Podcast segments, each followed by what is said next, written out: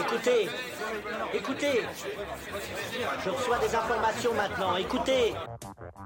Le feuilleton va recommencer pour quelques épisodes, capitaine. Nous ne sommes pas des robots, Sébastien, mais des êtres vivants. Voilà le pied d'Armstrong. Au centre et en bas de votre écran. Et il marche maintenant.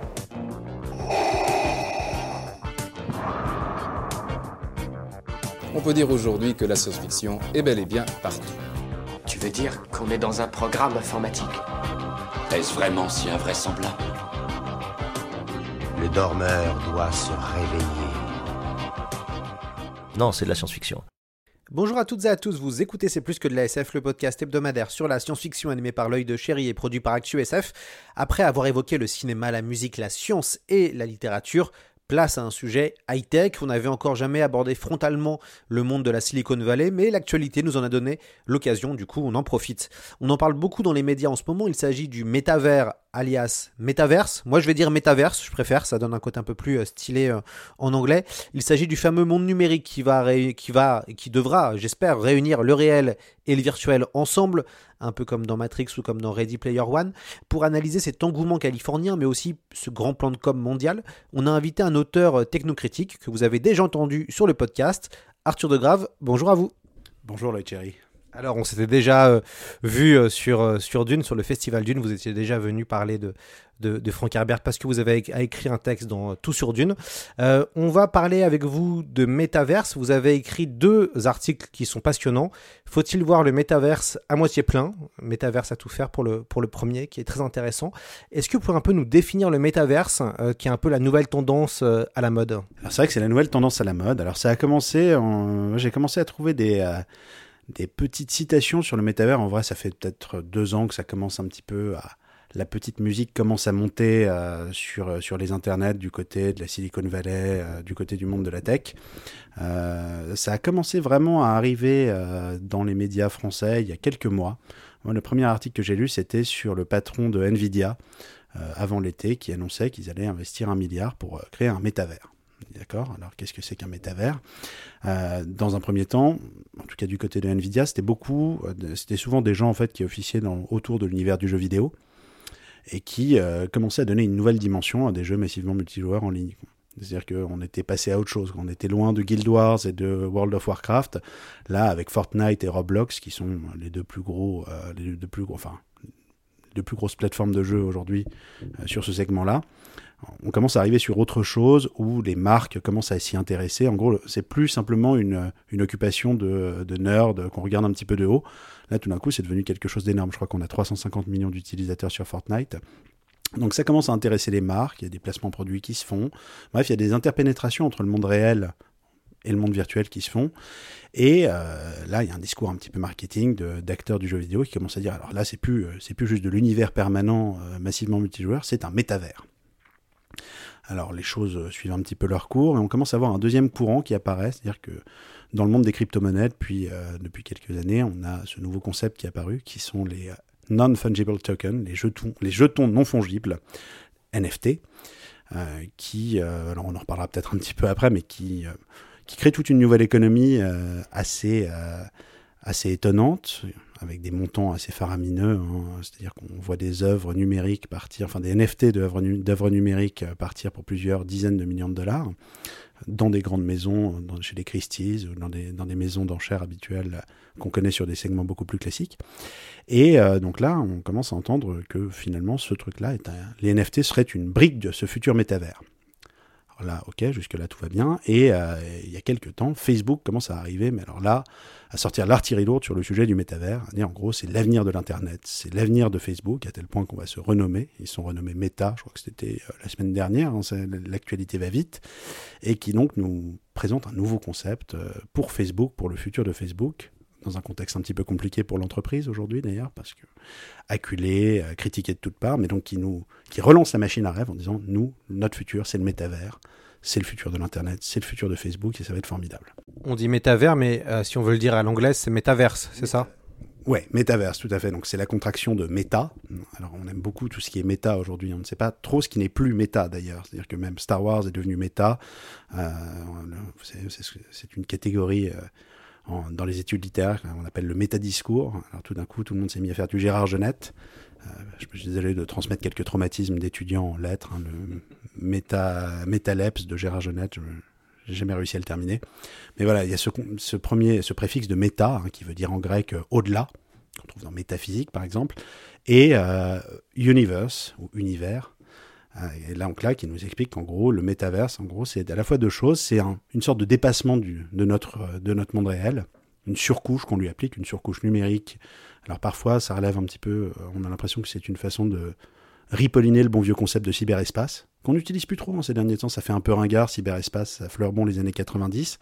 Et d'un autre côté, euh, une espèce de d'annonce d'une convergence future et d'une mise en cohérence de toutes les briques de notre existence numérique qui sont aujourd'hui séparées. Je veux dire, il n'y a pas d'univers numérique cohérent aujourd'hui, il n'y a pas de cosmos numérique.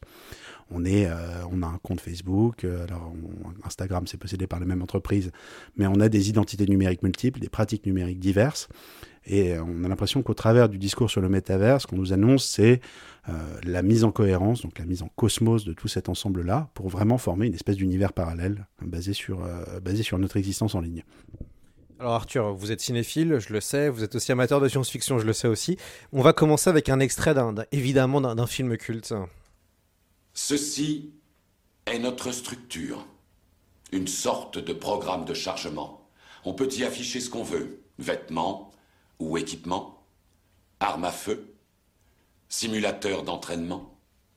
Tout ce qui nous est nécessaire. Tu veux dire qu'on est dans un programme informatique? Est-ce vraiment si invraisemblable? Ta tenue est différente, plus de relais dans les bras ou le crâne. Tu as changé de coiffure. Tu corresponds à présent à ce que nous appelons l'image intérieure résiduelle. C'est une projection mentale de ton moi digital. Alors Rien de tout ça n'est réel?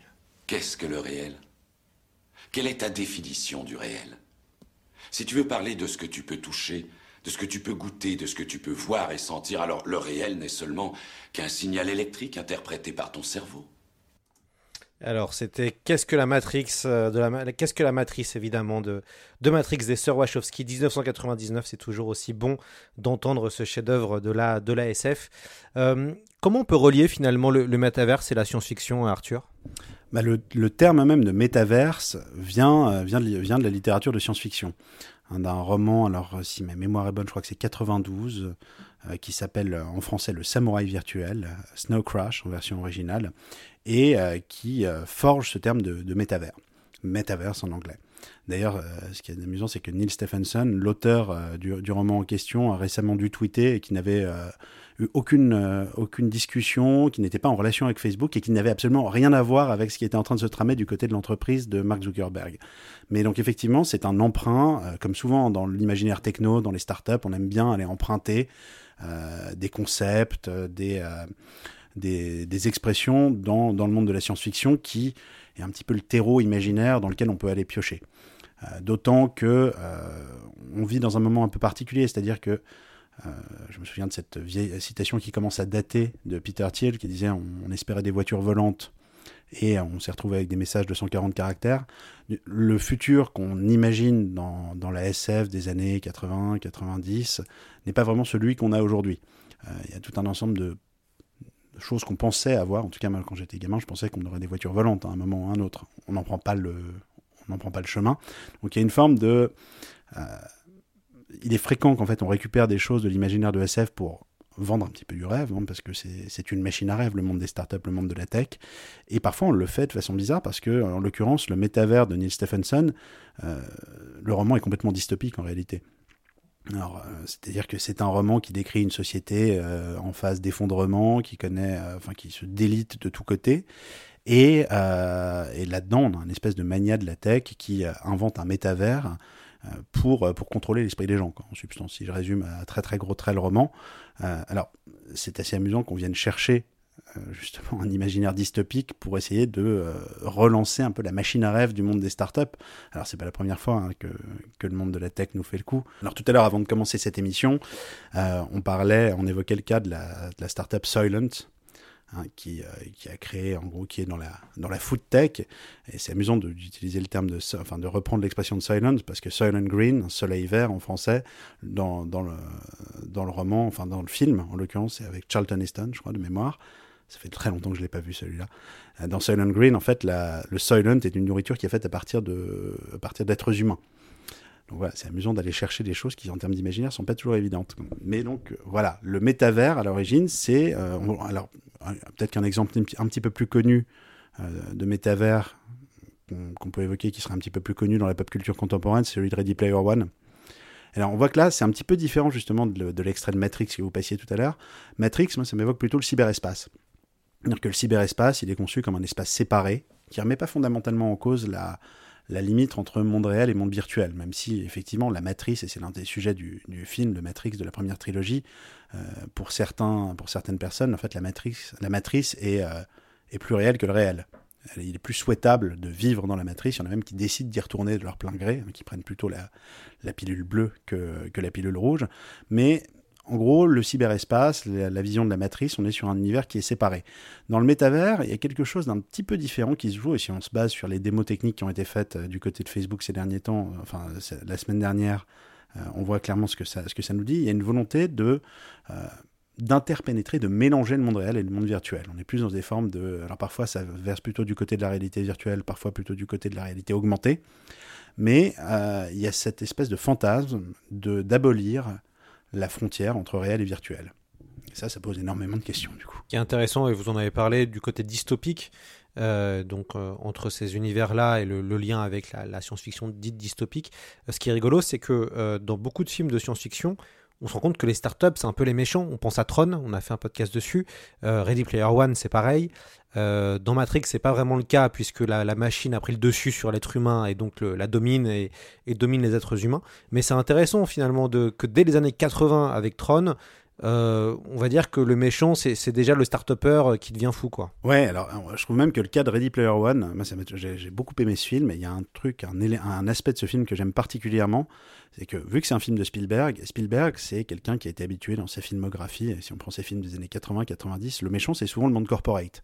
C'est le monde de l'entreprise. euh, Enfin que c'est, et ce qui est d'amusant en fait, c'est de voir à quel point dans Ready Player One, l'imaginaire de l'entreprise n'est plus le même parce qu'on n'est pas dans les années 80.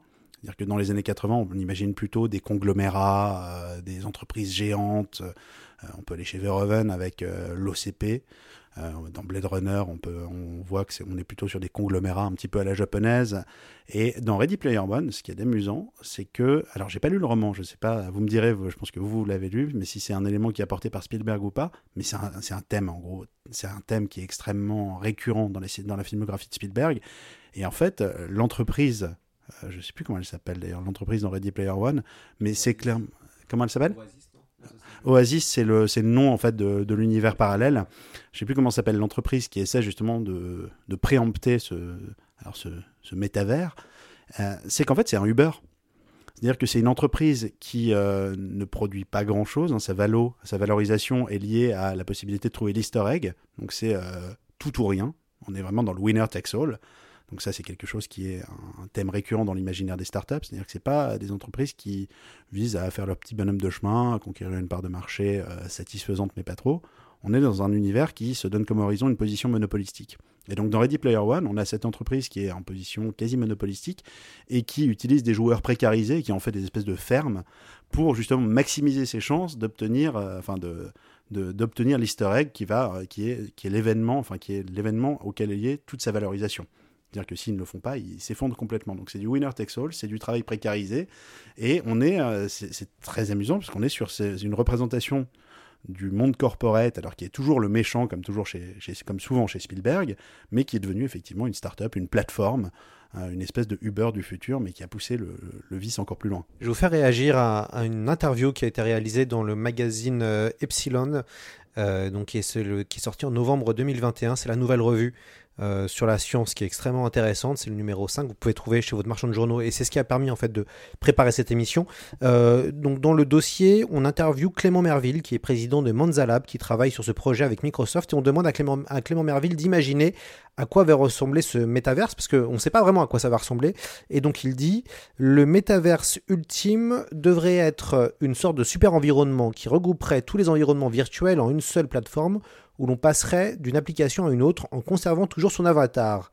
Mais, et là Clément Merville euh, reconnaît, on est en encore très très loin. Dans un premier temps, on assistera plutôt au développement de plusieurs métaverses par de grosses entreprises du type des GAFAM, avec le risque que chacune essaye de prendre le dessus sur les autres. Et d'ailleurs, pour éviter ça, c'est en Corée, euh, on a 200 entreprises et institutions sud-coréennes qui ont formé euh, en mai la Metaverse Alliance pour euh, échapper à, tout type d'énormes, enfin de, batailles corporatives entre un gros et, les autres. vous trouvez ça réaliste ou pas, vous, ce que dit Clément euh, Arthur alors, réaliste, alors, je pense qu'au moment, au moment où le numéro est sorti, on n'avait pas encore eu les, annonces de Facebook en la matière.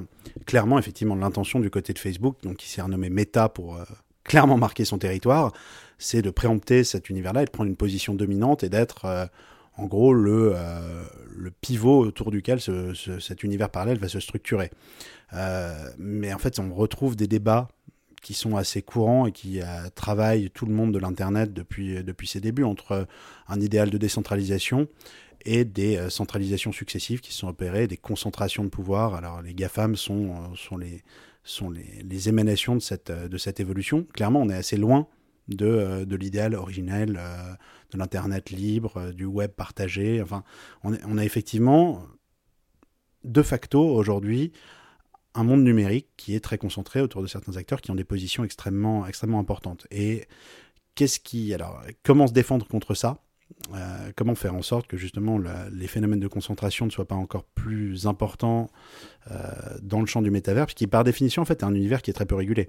C'est aussi, je pense, qui a un petit peu fait fantasmer euh, quelqu'un comme Mark Zuckerberg, qui justement bute un petit peu sur le monde réel et sur ses, sur les, euh, les, oppositions qu'il peut rencontrer du côté du législateur, notamment. Euh, enfin, on, pourra peut-être se parler tout à l'heure des Facebook Files, parce que le, fait que Facebook aujourd'hui euh, se lance dans une opération de com tous azimuts autour du, autour du métavers, pas juste de com, hein, il y a des investissements qui vont sans doute être très réels derrière, mais n'est pas, n'est pas innocent. Donc le métavers est un espèce de l'univers qui n'existe pas encore, une espèce de nouvelle frontière. On est dans quelque chose, c'est une sorte de Far West, dans lequel des intérêts corporate, des intérêts considérables vont s'opposer, euh, résister à la force de frappe financière d'acteurs comme les GAFAM. Euh, c'est assez optimiste. Je ne connaissais pas cette, euh, cette, association en Corée, mais, en tout cas, je vois peu, en tout cas a priori, les mêmes causes produisant les mêmes effets, euh, je vois mal ce qui pourrait empêcher les acteurs technologiques hyper dominants aujourd'hui qui, euh, qui, sont assis sur un trésor de guerre considérable, qui ont accès aux données d'utilisateurs, de, tirer leur épingle du jeu dans ce contexte-là. Il n'y a rien pour l'instant. On est dans, l'imaginaire. Euh, et, pourquoi finalement ce concept, euh, ce vieux concept de SF qui est très marqué par les années 90, d'ailleurs comme Matrix, hein, on est dans, un, dans une vision du web, du cyberespace, euh, du futur qui est très propre aux années 90. Comment ça se fait qu'il y a des investisseurs qui, se lancent dans l'aventure, que des énormes boîtes décident de s'y lancer Comment on explique ça? Parce que rien n'existe pour l'instant, on n'a même pas de technologie qui permettrait de réunir quelque chose. Voilà, comment vous vous expliquez ça? Bah, alors, il y a un mantra dans le, monde de, dans le monde de la tech et des startups qui est le fake it until you make it. C'est-à-dire qu'on pitch, on vend un concept, euh, on lève des fonds sur cette base-là et on essaie ensuite d'en faire une réalité. Et alors, ce qui est intéressant, c'est qu'en reprenant justement des concepts de SF qui étaient un petit peu dans l'air du temps, mais en les réactualisant, on est capable de créer une hype une hype technologique, un espèce de bruit médiatique autour de ça qui euh, va orienter l'attention des investisseurs qui vont dire tiens c'est peut-être par là qu'il faut regarder. Et là effectivement depuis euh, depuis deux trois semaines euh, le nombre d'articles qui tombent sur le métavers fait que de facto ça devient un sujet, ça devient un sujet médiatique et assez rapidement du coup les investisseurs commencent à, commencent à, commencent à investir le sujet. Facebook a une force de frappe financière qui lui permet sans doute de commencer à en faire un début de réalité. Je crois que Mark Zuckerberg annonce euh, qu'en gros ça va coûter dans les 10 euh, milliards que ce sera non rentable dans les prochaines années, mais il l'a présenté à, son board d'investisseurs. Donc déjà, ça crée un effet d'entraînement. Le monde des startups, c'est un monde qui fonctionne aussi sur des, euh, des effets de mimétisme, enfin comme toujours, hein, on est dans une sphère très financiarisée, donc sur euh, de l'imitation, sur des euh, effets d'entraînement. Et voilà comment, voilà comment ça se construit. Donc on en est au tout début. Euh, on a eu ça il y a quelques années sur les voitures autonomes, par exemple. Enfin, on peut, dans l'article, au début de l'article, je, rappelle un petit peu le nombre de grandes annonces technologiques qui ont été faites au cours des dernières années. Je pense qu'il y en a une qu'on pourrait évoquer, par exemple, c'est l'impression 3D. Et, euh, vous étiez, quand vous étiez au début des années euh, 2010, euh, vous aviez donc des constructeurs d'imprimantes 3D, je crois que c'était MakerBot à l'époque, qui faisaient le raisonnement suivant, c'était de dire, bon, bah, en fait, l'impression 3D, c'est un procédé qui existe depuis longtemps dans l'industrie. On est capable aujourd'hui de, de le rendre beaucoup moins cher, en fait, de le faire. euh, il y avait des brevets qui étaient tombés dans le domaine public, donc la technologie était plus très chère. Euh, on avait été capable de miniaturiser les choses, et le parti pris de MakerBot, c'était de dire, bah, allez, maintenant, euh, dans 10 ans, euh, tout le monde aura une imprimante 3D sur son bureau et fera des choses avec ça. Euh, après, il y avait même des gens qui commençaient à vous raconter qu'il n'y aurait plus d'usine bientôt parce qu'on serait tous en train de faire de la fabrication distribuée euh, et de la customisation de masse euh, avec, ce genre de technologie. Euh, et le raisonnement qui suivait était, paraissait séduisant, a priori. C'était la micro-informatique, c'était comme ça. On a commencé avec des espèces d'ordinateurs qui avaient une puissance de calcul très limitée, mais qui prenaient, euh, une place considérable et qui étaient uniquement réservés à des acteurs euh, institutionnels ou à des grandes entreprises, pour se retrouver avec aujourd'hui euh, un smartphone qui est en fait un ordinateur que tout le monde a dans la poche. Et donc eux se disaient, bah, en fait, on va suivre le même schéma et ça va devenir quelque chose de grand public. C'est un truc qui s'est complètement effondré. On n'a pas de, enfin, je vois pas d'imprimante 3D chez vous. Pourtant, vous seriez un bon candidat, je suis sûr, euh, face à ce genre de technologie. Moi, j'ai été très enthousiaste à une époque face à ça. Mais euh, il y a eu des investissements faits dans ce champ-là et euh, ça ne s'est pas réalisé parce qu'en fait, il s'avère qu'en termes d'usage, alors il y a des problèmes de maturité de la technologie sans doute, mais en fait, l'usage n'est pas là. Euh, la, voiture la voiture autonome, pardon, il y a quelques, il y a 4-5 ans, euh, j'avais des gens qui sérieusement me disaient non mais en 2025 il n'y aura plus que des voitures autonomes dans, euh, dans les villes. Sauf qu'en fait aujourd'hui vous lâchez une voiture autonome dans, dans Paris, enfin elle se, fait beaucoup, c'est-à-dire qu'elle elle se, elle se gare et puis si une voiture pouvait se mettre en PLS elle le ferait probablement. Et du coup il y a eu des investissements considérables qui ont été faits en la matière, y compris de la part de grands constructeurs et il y a à peu près un an les constructeurs automobiles ont commencé à multiplier. Je crois que c'est Ford qui avait lancé le mouvement à dire bon bah en fait on va se calmer un petit peu parce qu'on voit qu'on en est très loin en fait euh, technologiquement. On est très loin de pouvoir euh, tenir cette promesse là, donc on va commencer à baisser les investissements. Donc voilà, la hype technologique, elle guide les investissements, elle, euh, elle, lance des cycles parfois un petit peu moutonniers. Euh, mais les choses se passent pas toujours comme, euh, comme prévu. Alors on verra si c'est le cas avec le métavers ou pas. Enfin, on pourra peut-être se parler de la démo qui a été faite par, euh, par Mark Zuckerberg à l'occasion de la conférence, euh, je sais plus comment s'appelle leur conférence, leur dernière grande grand messe 2021. Euh, moi, ça m'a laissé une impression assez mitigée. J'ai l'impression que je ne suis pas forcément le seul. Je vois pas mal d'articles. Alors, je suis peut-être dans ma bulle de filtre et je ne vois que les articles critiques. Mais ça paraît bizarrement à la fois survendu par certains côtés et ça paraît très pauvre en termes d'usage d'un autre. Justement, on va écouter un, juste un, un, un extrait hein, de l'introduction euh, euh, Introducing Meta par Mark Zuckerberg. Euh, c'est en anglais, donc on va, on, va, on va pas laisser très très longtemps pour nos éditeurs qui peut-être ne, ne comprennent pas tous encore l'anglais. I believe the metaverse is the next chapter for the internet. And it's the next chapter for our company too. So I've been thinking a lot about what this means for our company and who we are as we embark on this journey. We're a company that focuses on connecting people. While most other tech companies focus on how people interact with technology, we focus on building technology so people can interact with each other.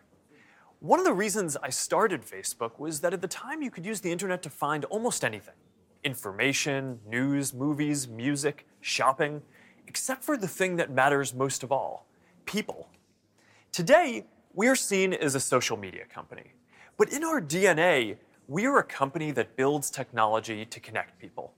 And the metaverse is the next frontier. Voilà, c'est le metaverse, c'est la nouvelle frontière. Euh, c'est intéressant, euh, c'est une, une, réflexion que je me suis faite en préparant l'émission, euh, qu'on voit cette vidéo, donc on, qui a un espèce de faux plan séquence pendant 6 minutes. Mark Zuckerberg est habillé en noir et il fait écho à un autre grand entrepreneur peut-être le maître de tout le monde, euh, qui est Steve Jobs. C'est intéressant de voir finalement ce lien avec Steve Jobs, ce positionnement. On, se rappelle tous, de, enfin, en tout cas tous ceux qui étaient là, se rappellent cette fameuse image de Steve Jobs pré présentant le, euh, présentant la, révolution euh, avec l'iPhone notamment, euh, on a l'impression que Mark Zuckerberg s'inscrit totalement dans le même registre, même de l'imaginaire et même visuel euh, de Jobs. Oui, c'est vrai qu'il mime pas mal les codes, euh, les codes de Steve Jobs. Alors, c'est pas le seul à avoir, euh, avoir essayé de reprendre les codes de Steve Jobs. hein. Je pense qu'il y a un procès qui est en cours en ce moment dans la Silicon Valley, qui est celui de d'Elizabeth Holmes. euh, pour euh, pour le pour c'était Theranos, hein, l'entreprise qui est un- l'un des grands scandales justement d'une hype technologique qui s'est construite euh, et qui, a un peu trop faké et qui n'a pas assez made, qui n'a pas répandu beaucoup. Et Elizabeth Holmes aussi était dans une était très clairement dans une espèce de démarche mimétique par rapport à Steve Jobs. Donc on est effectivement en train d'annoncer une révolution imminente, quelque chose qui va tout changer. Et là, ce qui est intéressant, c'est que euh, Mark Zuckerberg dit, en fait, on nous voit comme une, euh, comme- une entreprise qui sous-tend un réseau social. Alors, il faut bien rappeler que c'est Meta, c'est le nom de l'entreprise. En fait, c'est comme euh, Google qui s'est renommé Alphabet, c'est le nom de l'entreprise. Facebook, le réseau social, continue à exister, mais le nom de l'entreprise qui chapeaute tout ça, qui possède aussi WhatsApp, euh, Instagram, a changé. Et donc, c'est ce que nous raconte Mark Zuckerberg ici, c'est que eux sont une entreprise qui est là pour connecter les gens. Alors, ça, m'évoque le slogan de Nokia, mais c'est parce que je, commence à vieillir un petit peu. Mais ce qui est intéressant, c'est que ce que ne dit pas Mark Zuckerberg là-dedans, c'est que le, l'objectif de Facebook, c'est pas seulement de connecter les gens, c'est en fait de, créer un modèle économique et de monnayer. euh, on pourrait, si on force un petit peu le train, on peut dire que Facebook est une sorte de parasite qui monnaie les interactions humaines aujourd'hui. Avec toutes les conséquences potentiellement néfastes qu'on connaît. hein. On a eu, c'est, tout l'objet des Facebook Files aujourd'hui qui pointent les dérèglements euh, la responsabilité de Facebook dans un certain nombre de phénomènes. Euh, on a beaucoup parlé des déstabilisations de certains processus démocratiques. Euh, on se souvient de l'affaire euh, Cambridge Analytica-. Il y a d'autres cas en fait qui se présentent dans les Facebook Files. Il y a un cas intéressant qui est, évoqué, c'est euh, les échecs de la modération de Facebook dans un certain nombre de pays et de langues. En fait, on voit que Facebook est capable de modérer correctement les contenus, euh, notamment les contenus haineux en anglais. En français, ça passe à peu près. Mais dans un certain nombre de pays qui, en plus, sont des pays qui sont politiquement instables, la modération de Facebook est complètement défaillante. Et donc, euh, tend à provoquer un, à aggraver des troubles déjà existants. Donc, on en est là, en fait, aujourd'hui sur Facebook. Mais Facebook, fondamentalement, est une entreprise qui monnaie la sociabilité humaine. Elle le fait de façon très rudimentaire aujourd'hui. Alors, on est déjà passé, euh, je sais plus à combien d'emojis, enfin, à combien de, possibilités on est sur Facebook. Je crois qu'on est à, à 7 ou 8. Euh, mais on, est, on a plus simplement le like. Donc, ils sont déjà capables de euh, trianguler un certain nombre d'émotions humaines. On imagine qu'avec le métaverse, en fait, ce qu'il y a de potentiellement assez terrifiant dans, ce qui nous est présenté là, euh, c'est que c'est vos faits et gestes qui sont monitorés en temps réel. Enfin, je veux dire, le métavers est un univers qui, a été créé et pour lequel ils ont le brevet. Je cite, euh, je crois, le, Monde perdu, hein, Jurassic Park 2. euh, Une espèce ramenée à la vie n'a aucun droit. Euh, elle existe parce que nous l'avons créée, nous avons le brevet. Bah, le métavers, c'est un petit peu la même chose. Le métavers n'est pas un univers régulé, c'est potentiellement un univers qui a été créé toute pièce par, euh, par une entreprise ou plusieurs. On verra, effectivement, ça va être un sujet de, de conflit et de lutte économique entre des gens et d'autres, on l'espère. Mais le métavers est cet univers dans lequel potentiellement vos faits et gestes, alors on va voir le type de... on parlera peut-être tout à l'heure, euh, Lloyd, des, objets euh, connectés sur lesquels euh, la promesse technologique tient.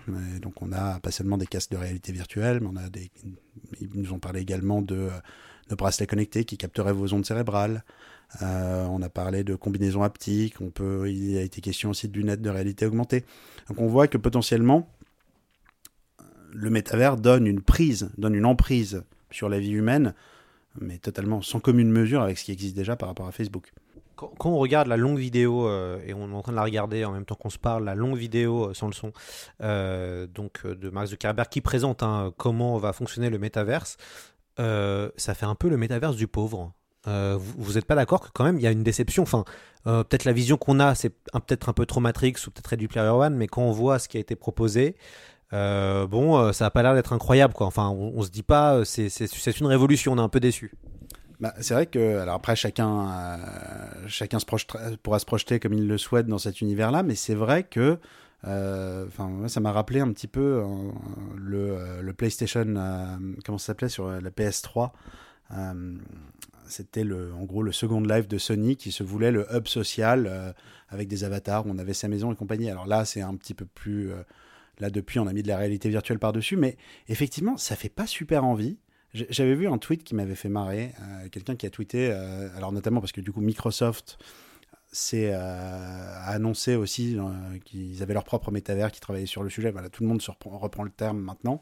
Ils le font 4-5 jours après Facebook euh, pour le mettre sur Teams. Et quelqu'un, j'avais vu un tweet passer qui disait est-ce qu'on peut arrêter de parler de métavers et juste dire euh, LinkedIn en 3D C'est plus long, mais c'est sans doute plus juste?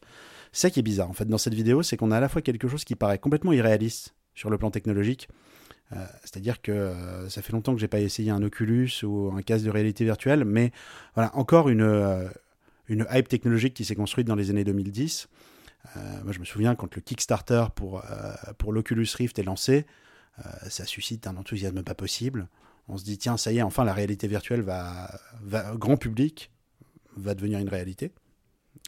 Et en fait, euh, le succès est en demi-teinte.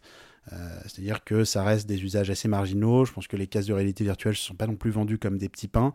Euh, ne serait-ce que pour le jeu vidéo, ça reste un usage assez minoritaire. Mais euh, voilà, on a l'impression qu'on a rajouté cette petite surcouche de réalité virtuelle par-dessus. Et euh, c'est vrai que ça fait pas. euh, en fait, en termes d'usage, ça paraît assez pauvre. Ça, on a l'impression effectivement que. je sais pas, moi j'ai l'impression qu'on est, en train de m'expliquer que qu'on va qu'on va pimper mes réunions Teams quoi. Enfin, je vois pas l'usage au- au-delà de ça. Ça paraît assez peu crédible ouais, en termes de. Je sais pas si vous vous voyez euh, vous voyez faire quoi en fait dans ce truc-là parce que moi je vois pas. Euh, moi, c'est un, truc qui me, qui me fascine quand je regarde ces- les vidéos, c'est il y a une forme de dichotomie entre les plans où Mark Zuckerberg est en train de parler à des gens pour vendre en fait le produit. Euh, donc tout ça est filmé en 4K, euh, tout le monde est très bien habillé, Zuckerberg a des baskets blanches, tout habillé en noir. Enfin, ça respire la com à 100%.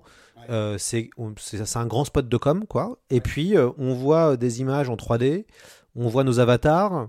Euh, et, ça a pas l'air d'être incroyable, quoi. On a une espèce de mix entre un Pixar du pauvre et puis. euh, euh, et, en même temps, bah, c'est compliqué parce que, en fait, c'est les us- Enfin, c'est un- d'un point de vue technologique, vous l'avez très bien dit. Comment on va se connecter? Alors, on va peut-être se connecter avec des casques, mais, mais les casques, c'est lourd, euh, on transpire beaucoup. Euh, certaines personnes ne, supportent pas les casques virtuels, donc euh, c'est pour l'instant on n'a pas encore de technologie en fait qui permettent de, combiner ça d'un point de vue euh, idéal. Déjà qu'on a du mal à avoir de la réalité augmentée à travers les écrans, à travers les livres, déjà à travers tout ça, c'est compliqué de, faire apparaître du virtuel, même si c'est les grands projets de l'avenir de, faire apparaître du virtuel un peu partout. C'est sûr que vous avez écrit d'ailleurs un essai hein, qui s'appelle Startup Nation Overdose Bullshit. Euh, on a quand même l'impression d'être un peu dans du bullshit quand on voit, quand on voit tout ça. Bah ouais, en fait, euh, Facebook avait fait une première présentation, je crois en 2016 ou 2017, où ils commençaient à montrer. Et en fait, à ce moment-là, ils, avaient racheté, ils ont racheté Oculus en 2014, je crois, ce qui avait un petit peu fait jaser à l'époque, parce que des gens avaient participé à un crowdfunding pour euh, sur la promesse d'une d'un produit un peu indépendant, euh, ça avait suscité ben beaucoup d'enthousiasme à l'époque. Quand Facebook l'a racheté, ça a, été un petit peu la douche froide et on voyait pas trop euh, ce qui en sortait. Effectivement, là, à ce jour, alors je dis pas que ça va rester éternellement comme ça, mais les cases de réalité virtuelle, c'est clairement pas au point et ça ne rencontre pas non plus des usages, euh, ça n'a pas transformé fondamentalement nos usages. Mais parallèlement, en plus, on avait, pareil, dans ce coin, elle était intéressante hein, cette décennie des années 2010 en termes de hype technologique. On avait les Google Glass, hein, petit ange parti trop tôt, les Google Glass. Euh, on avait aussi la, version, euh, enfin une, version un petit peu plus costaud de Microsoft, euh, qui était aussi un cas plutôt sur la réalité augmentée, qui a suscité pas mal de déceptions parce qu'en réalité, bah, le, champ visuel était extrêmement restreint et pareil en termes d'usage, c'était pas totalement fou. Et depuis, c'est vrai qu'en réalité augmentée, on n'a pas forcément vu des choses dingues se produire. Oui, on peut faire apparaître un tyrannosaure dans son, dans son salon avec son smartphone. Enfin, ça reste quand même assez limité, mais euh, pas de progrès notable en la matière. Donc c'est ça qui est assez étrange, c'est que euh, là, on est clairement dans un spot de com. Facebook en 2017 euh, ou en 2016 donc, a présenté son, premier concept basé sur des réunions en réalité virtuelle qui avait plutôt fait rigoler qu'autre chose. Donc là, ils ont clairement investi un certain nombre de moyens pour nous faire une démo technique assez considérable, mais bah, vous qui êtes, qui êtes gamer, euh, vous savez que dans le monde du jeu vidéo, on a souvent eu des démos euh, à l'E3 qui, étaient, euh, qui nous vendaient monts et merveilles. Et le produit fini était quand même un peu, un peu différent. Je pense à Killzone 2 hein, à l'époque. On se souvient tous de Killzone 2 sur PlayStation 3. Bah, plus près de nous, Cyberpunk 2077, hein, qui, qui n'a pas vraiment tenu les promesses initiales. Donc quand on a l'habitude de ce genre de surpromesses et qu'on voit ça, on se dit, bon, on m'a déjà fait le coup, mais honnêtement, le métavers qu'on est en train de me présenter, déjà, euh, j'aimerais bien avoir une réunion Zoom où, personne ne crache, où personne ne freeze.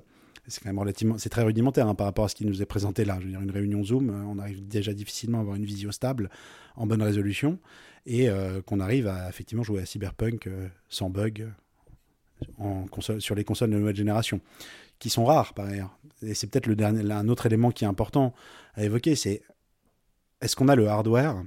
Est-ce qu'on est capable de produire le hardware, mais pas seulement, enfin, le hardware en termes de, gadgets connectés pour, pour arriver à ce genre de vision, mais est-ce qu'on est capable de le faire tourner?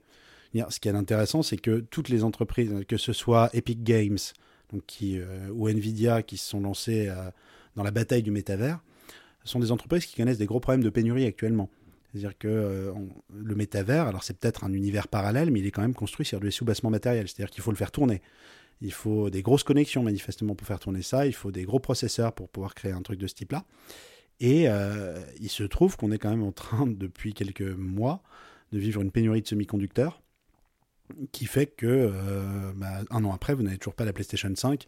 Donc, euh, avec quoi on va être capable de faire tourner ça? Où est-ce qu'on va aller chercher les ressources? Est-ce qu'on va être capable économiquement, ou même est-ce que les, les, limites de la planète nous permettent de faire tourner ce genre de fantasme? Et ce qui est intéressant, c'est, moi je trouve dans ces vidéos-là, c'est l'imaginaire de la Silicon Valley. Ça veut dire qu'on a l'impression que les gens vivent dans un autre monde. Euh, et d'ailleurs, tous les plans avec des humains normaux, euh, on a l'impression que, euh, bah, bah, c'est pas qu'on a l'impression, mais c'est la Silicon Valley, quoi. Donc on, voit des gens qui ne vivent pas dans la même sphère, en fait, que le grand public, que les gens normaux. Et donc se pose la question de, mais bon, alors eux, ils sont aux États-Unis, dans un petit microcosme où tout coûte peut-être très cher et où le monde est très très différent, sûrement. Mais comment arriver à vendre ça à monsieur, à monsieur tout le monde? Comment arriver à vendre ça à nos parents, à nos grands-parents, parce que je pense que l'objectif du métavers, c'est d'arriver à inclure, puisque c'est très inclusif, comme toute la Silicon Valley, il y a cette, en plus l'inclusivité est devenue très importante pour les startups. Euh, comment on arrive à inclure tout le monde, alors que quand on voit les vidéos et autres, on a l'impression que ça ne correspond qu'à un microcosme, euh, et donc du coup ça paraît compliqué. Euh, mais après, on est peut-être que dans de la com finalement, et Facebook a besoin de com. Là, clairement, ils sont dans un gros moment de com, et ils en ont besoin. Encore une fois, ils sont, ils sont attaqués de toutes parts. Ils sont, euh, c'est une entreprise qui est assez mal vue. Si vous regardez euh, les, vous interrogiez il y a 10-15 ans euh, les Américains sur les entreprises les plus mal vues, c'était les cigarettiers qui arrivaient en tête. Ou des grandes marques de l'agroalimentaire. Aujourd'hui, vous voyez que les, les entreprises technologiques, et Facebook notamment, je pense que c'est la première, sont régulièrement citées comme des entreprises extrêmement mal perçues de la part des consommateurs américains. Donc euh, là s'ajoute euh, la crise que connaît actuellement Facebook avec un ensemble de révélations, avec une lanceuse d'alerte, euh, une ancienne ingénieure de chez Facebook, qui, qui tire à boulet rouge sur son ancien employeur auprès du Congrès américain et là devant le Parlement européen également les Facebook Files, donc, qui sont une série de leaks organisés notamment par le, par le truchement de cette lanceuse d'alerte révélée par la presse. Donc Facebook est une entreprise qui est acculée, qui est attaquée, qui est mal perçue et qui là joue un petit peu son va-tout. On est dans ce que Jacques Ellul appelle le, le bluff technologique d'une certaine façon. Et, c'est vrai que c'est frappant ce que vous dites là, c'est qu'il y a un côté, on dirait un, un petit monde qui se ferme sur lui-même et qui se raconte une histoire qui se raconte une histoire et je ne suis pas sûr qu'il soit capable d'embarquer alors d'embarquer toute la population dans, ce, dans cette espèce de mythologie. J'ai l'impression que le métavers, c'est euh, un petit peu la fuite sur Mars du pauvre. Euh, c'est-à-dire qu'on a, euh, on a Elon Musk et Jeff Bezos qui, se racontent des histoires en disant qu'ils vont, emmener l'humanité sur Mars. Enfin, Elon Musk a vraiment fait une déclaration sur ce, plan-là. a dit, a déclaré en gros au pouvoir public américain attention, ne taxez pas les milliardaires parce que ça va ralentir nos plans d'emmener l'humanité sur Mars. On dit souvent il n'y a pas de planète B. Euh, le métavers, l'idée, on a l'impression que c'est un petit peu d'avoir quand même peut-être une planète A'. Euh, mais il y a cet imaginaire de la fuite. Effectivement, c'est difficile de ne pas, de pas penser à Ready Player One, justement, parce que dans Ready Player One, le métavers, c'est une espèce de, de, calque du monde, mais quand on voit la société dans laquelle vivent les gens dans Ready Player One, ils vivent euh, assez pauvrement. Enfin, le héros vit dans une espèce de d'immeubles faits de, de, containers. Enfin, on projette une espèce de surcouche qui euh, va embellir la réalité. Et clairement, on est aujourd'hui un petit peu dans cette, euh, dans cette situation où le réel ne paraît pas super, euh, pas super glamour. Et je pense que c'est le deuxième aspect, en fait. pourquoi on est réceptif à ce genre de discours? Pourquoi aujourd'hui le métavers prend? Pourquoi on trouve ça dans la presse grand public? Pourquoi c'est sorti quand même malgré tout de la petite sphère de la Silicon Valley? Et pourquoi on essaie de le faire sortir de, de son petit de son petit précaré pour, pour en faire une réalité partagée.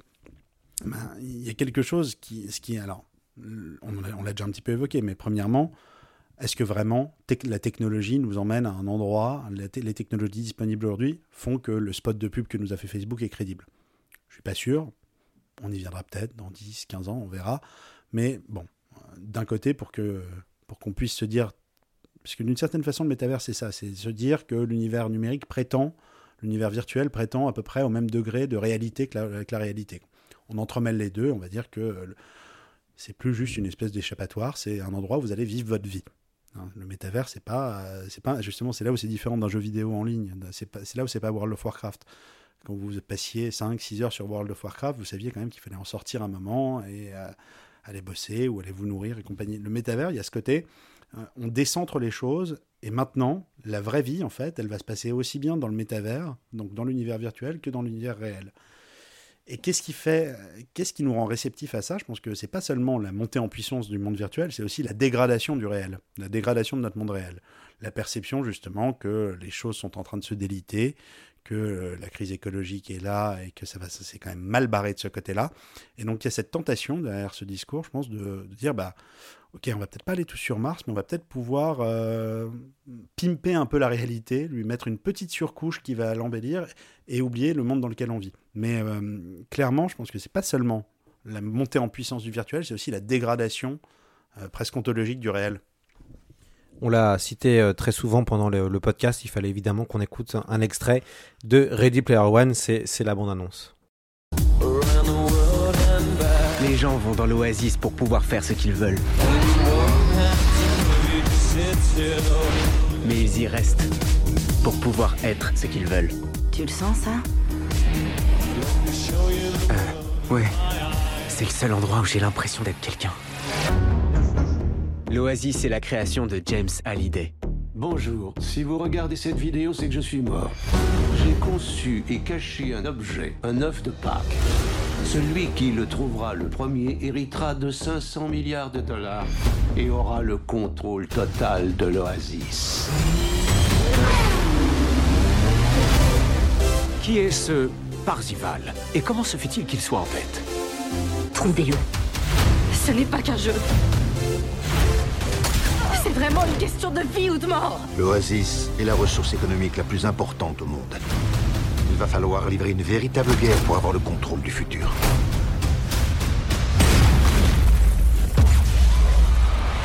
Bienvenue dans la rébellion, Wade.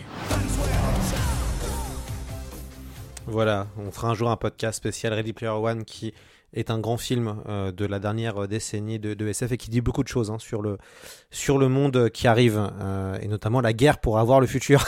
c'est assez. Euh, c'est assez géopolitique du futur. géopolitique du métavers. C'est assez intéressant. D'ailleurs, vous en parlez un peu dans votre article, dans le deuxième article que vous avez écrit. écologiquement, ça va coûter un peu cher à, la planète. Déjà que l'humanité pollue pas mal, mais L'Internet, ça pollue, euh, voilà, mais le métavers, si on veut que ça tourne, ça va peut-être continuer à polluer aussi la planète? Oui, bah, c'est-à-dire que le monde virtuel, euh, il est certes virtuel, mais il est construit sur des sous-bassements tout à fait matériels. Euh, c'est-à-dire que Internet, c'est là parce qu'on a des data centers qui sont des, entités extrêmement énergivores. ils sont là parce qu'on a des câbles sous-marins qui permettent de, de, maintenir des connexions assez élevées. Et on est là, c'est aussi basé sur une extraction d'un certain nombre de ressources rares les terres rares, un certain nombre de métaux. Il paraît que là, prochainement, c'est le, euh, c'est le titane qui va poser problème. Mais effectivement, ça consomme une énergie folle. Il y, a un bon, il y a un très bon livre de Guillaume Pitron qui est sorti récemment euh, au lien qui libère, je crois, sur euh, comment le numérique détruit la planète, qui montre déjà le coût écologique faramineux de l'industrie numérique et on est encore une fois sur des choses relativement rudimentaires aujourd'hui par rapport à ce qui est euh, ce qui nous est présenté dans le métavers, enfin dans le dans le fantasme de métavers euh, à la à la Zuckerberg. Donc euh, oui, ça paraît difficile de voir comment en termes de comment on pourra suivre derrière. Et ce qui est d'assez étonnant, c'est que comme, comme on le disait tout à l'heure, en plus tout ça se raconte dans un moment de pénurie, de crise. Alors c'est amusant si vous faites une petite veille sur les raisons de la pénurie de, semi-conducteurs qui, qui existe en ce moment qui a lieu en ce moment, qui devrait durer pendant, enfin là, un certain nombre d'analystes disent fin 2022, voire 2023. Donc j'espère que vous n'êtes pas trop pressé d'avoir une PlayStation 5. mais ça affecte aussi l'industrie automobile, hein. ça affecte tout un ensemble d'industries aujourd'hui. Alors c'est évidemment lié au contexte de crise sanitaire, à une reprise de la demande plus forte qu'anticipée en fait, parce que effectivement nos usages numériques ont explosé avec les confinements successifs. Donc la demande, en fait, qui avait, les, constructeurs ont simplement mal anticipé la demande, mais vous avez aussi un certain nombre d'unités de, production, parce que en fait les semi-conducteurs c'est produit dans un, je crois que c'est notamment à Taïwan, hein. il y a très peu de, lieux de production, c'est un secteur très concentré, et vous avez eu un certain nombre d'événements euh, a priori liés quand même à la question climatique, des inondations, des euh, très fortes chaleurs qui ont aussi mis à l'arrêt un certain nombre d'usines. Donc croire qu'on va pouvoir fuir justement dans cette planète A', dans ce métavers, euh, sans prendre en considération le fait que euh, en fait, ce, métavers est construit sur des soubassements matériels qui eux-mêmes sont en tension, ça risque de poser problème. Est-ce que, imaginons, tout ça n'est qu'un vaste plan de com pour que Mark Zuckerberg s'en sorte Est-ce que vous pensez que ce soit aussi que ce soit possible, qu'il y ait un côté très pragmatique et se dire finalement tout ça c'est que du vent, c'est que pour essayer de nous racheter une virginité, on change de nom, comme il faut changer de nom évidemment, c'est un grand classique. Hein. Euh, est-ce que tout ça serait pas, pas une arnaque, mais juste un plan de un plan de com pour essayer de que le feu aille ailleurs et, qu'on attire moins l'attention?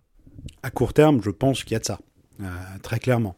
Euh, je vois que vous avez dans votre vidéothèque l'intégrale de The Wire.